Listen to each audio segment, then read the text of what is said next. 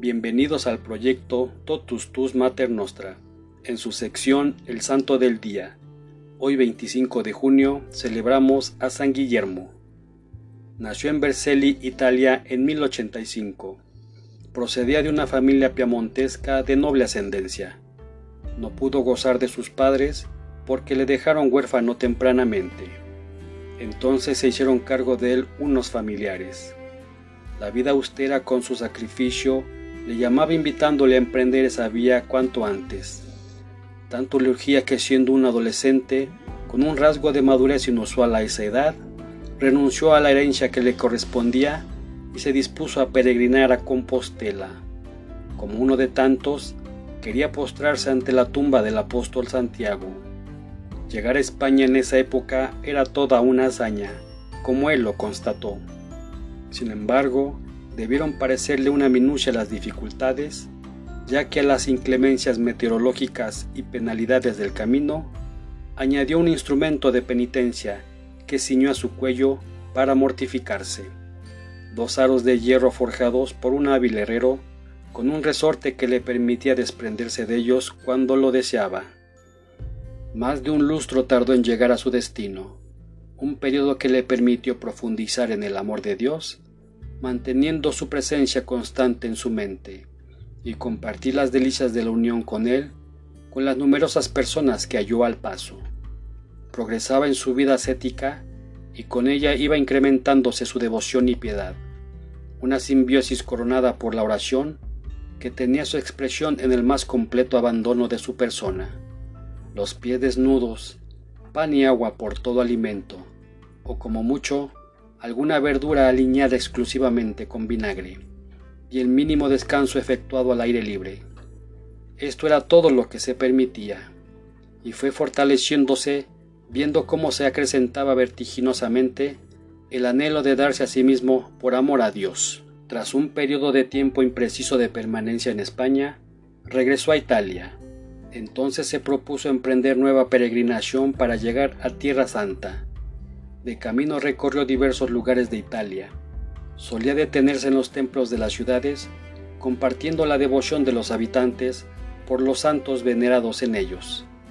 En Tántaro sufrió un grave percance. Fue atacado por unos ladrones. El hecho que juzgó providencial le hizo comprender que tal vez su destino era otro. Mientras se reponía del asalto, tuvo ocasión de dilucidarlo.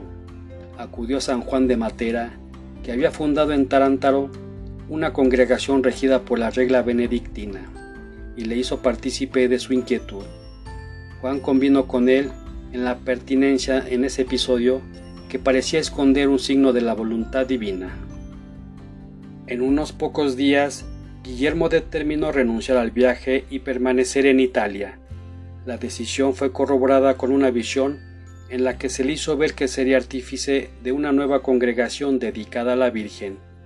Despejada toda duda, buscó el lugar más conveniente para dedicarse a la meditación, adoptando el espíritu del yermo. Después de haber convivido junto a San Juan de Matera, cruzó Basilicata y llegó a Arpinia. Atrás dejaba una bien ganada fama por obrar alguno que otro prodigio realizado en Montejérico y en el Saso Barizano cerca de Matera. Huía de aclamaciones populares. Sería uno de los signos que iba a acompañarle. Donde llegaba, con su virtud atraía a las multitudes.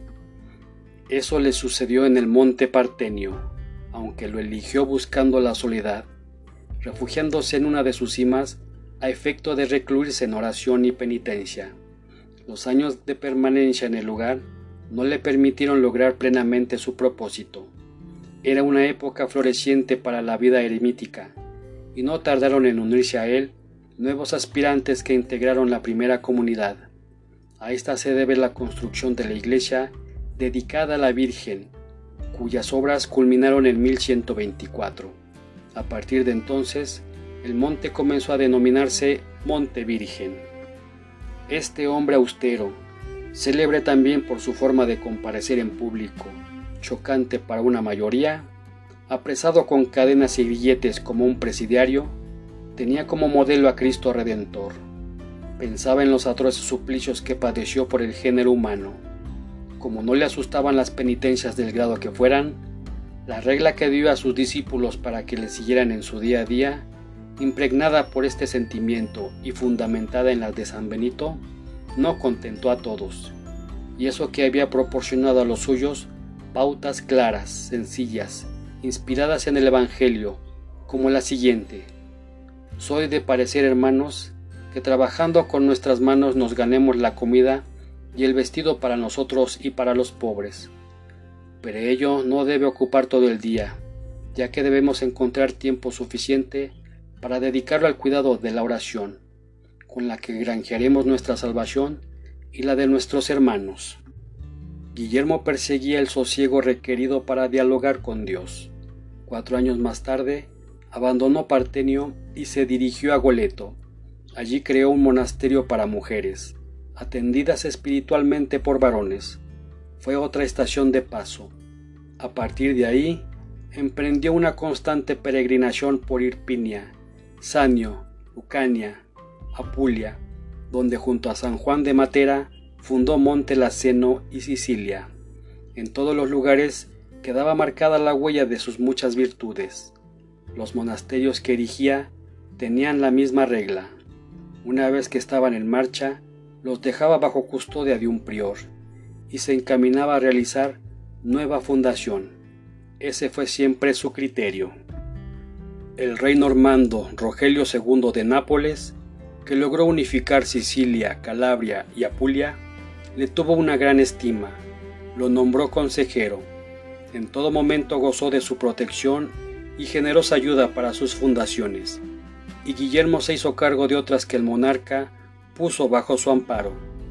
Murió con fama de santidad en Goleto el 25 de junio de 1142. Su culto fue aprobado por la Santa Sede en 1728 y lo difundió a la Iglesia en 1785.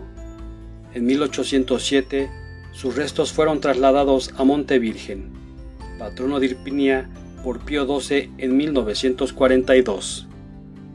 También hoy conmemoramos a San Adalberto de Egmont, Santo Domingo Henares, Santa Dorotea de Montó, San Francisco Domin San Galiciano de Alejandría, San Máximo de Turín, San Moloch, Santa Eurosia, San Próspero de Reggio, San Próspero de Aquitania, San Salomón de Bretaña, San Sosiprato, Santa Tigris de Mauriene, Beato Juan Hispalense.